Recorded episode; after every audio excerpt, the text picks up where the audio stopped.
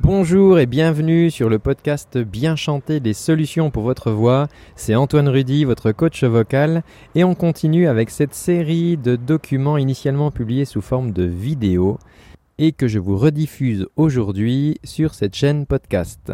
A tout de suite. Bonjour, c'est Antoine, votre coach vocal. Je vous propose aujourd'hui de vous présenter la meilleure amie du chanteur ou du professionnel de la voix. Respirez, développez votre voix. Je vous accompagne, libérez votre voix. Si les ressources sur la voix vous intéressent en général, que ce soit des exercices ou des conseils pour développer ou améliorer votre voix, je vous incite à vous abonner dès à présent sur ma chaîne YouTube pour recevoir chaque semaine de nouveaux conseils et exercices. Chose promise, chose due, je vous présente la meilleure amie du chanteur ou du professionnel de la voix. En tant que professionnel de la voix, j'entends euh, enseignant, orateur, formateur, standardiste téléphonique, toute personne qui se sert de sa voix euh, quasiment 8 heures par jour pour transmettre son savoir ou pour renseigner une personne. Voici donc la meilleure amie la paille. Alors certains vont peut-être être euh, déçus, mais cette paille, je vous assure, est vraiment extrêmement profitable dans le travail de votre voix. Tous les grands scientifiques de la voix comme Ingo Titz ou Alan White par exemple se servent de cette paille pour travailler la voix et faire travailler la voix. Passons tout de suite au premier exercice. Vous allez donc placer cette paille dans votre bouche et vous allez vider votre air, expirer par cette paille.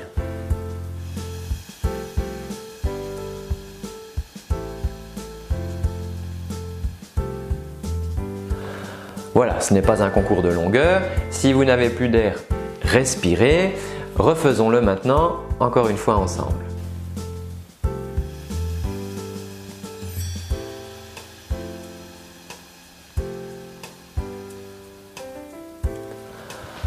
Pendant l'exercice, prenez garde qu'il n'y ait pas ici de, fuite et que tout l'air sorte bien par la paille. Vous pouvez aussi contrôler avec votre main que l'air sort bien par la paille. Faisons-le une dernière fois si vous le voulez bien.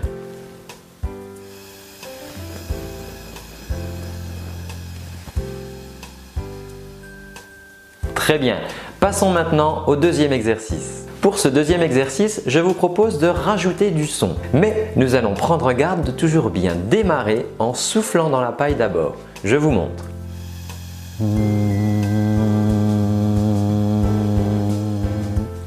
Très bien. Nous allons vérifier notre main que l'air continue à sortir.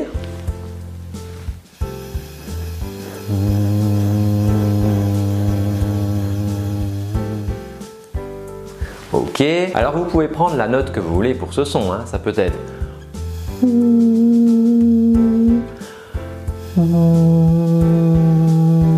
ou comme moi aujourd'hui.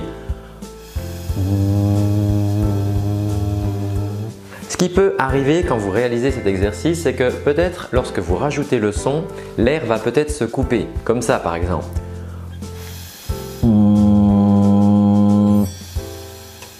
Voyez, on a bien entendu que l'air, et j'ai bien senti avec ma main que l'air s'est coupé au moment où j'ai mis le son. Alors on va essayer vraiment de se concentrer sur ce moment où le son démarre. Peut-être au moment où le son démarre, souffler un tout petit peu plus de manière à ce que le flux d'air qui sort ici par la paille ne diminue pas.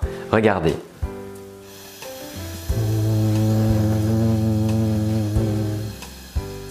Voilà, je n'ai ici pas de variation de mon flux d'air lorsque je rajoute ma voix. Faisons-le une dernière fois.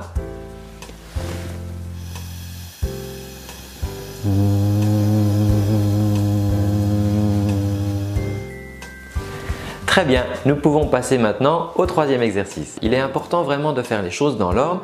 Tant que vous n'arrivez pas à faire le second exercice, c'est-à-dire à ce que l'air ne se coupe pas lorsque vous mettez votre voix, cela ne sert à rien de faire le troisième exercice. Hein. Prenez vraiment le, le, temps, revisionnez cette vidéo, refaites-le plusieurs fois. Alors pour ce troisième exercice, nous allons mettre le son et couper le son. Nous allons nous amuser un petit peu avec le son, mais sans faire varier le flux d'air encore une fois. Regardez.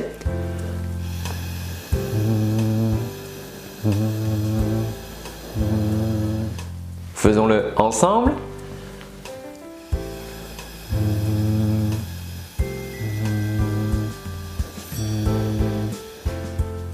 Encore une fois.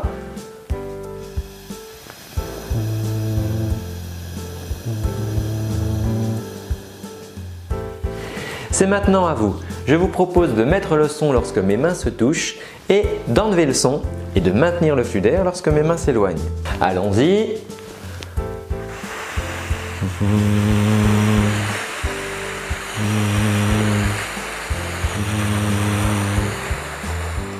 Très bien, je vous invite à réaliser encore une ou deux fois cet exercice de manière à le réaliser le mieux possible. C'est-à-dire, n'oubliez pas, l'air ne doit pas se couper lorsque vous rajoutez le son.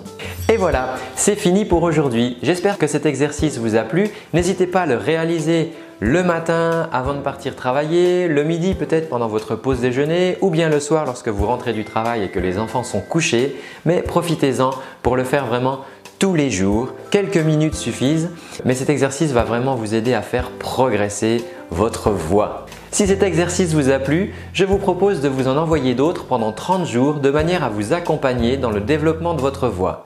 Tout ceci gratuitement. Pour cela, rien de plus simple, il vous suffit de me laisser votre adresse mail dans le formulaire dont le lien va apparaître ci-dessous et vous recevrez comme ça pendant 30 jours des exercices et des conseils pour développer au quotidien votre voix. Je vous dis pour ma part à très bientôt et n'oubliez pas, prenez soin de votre voix.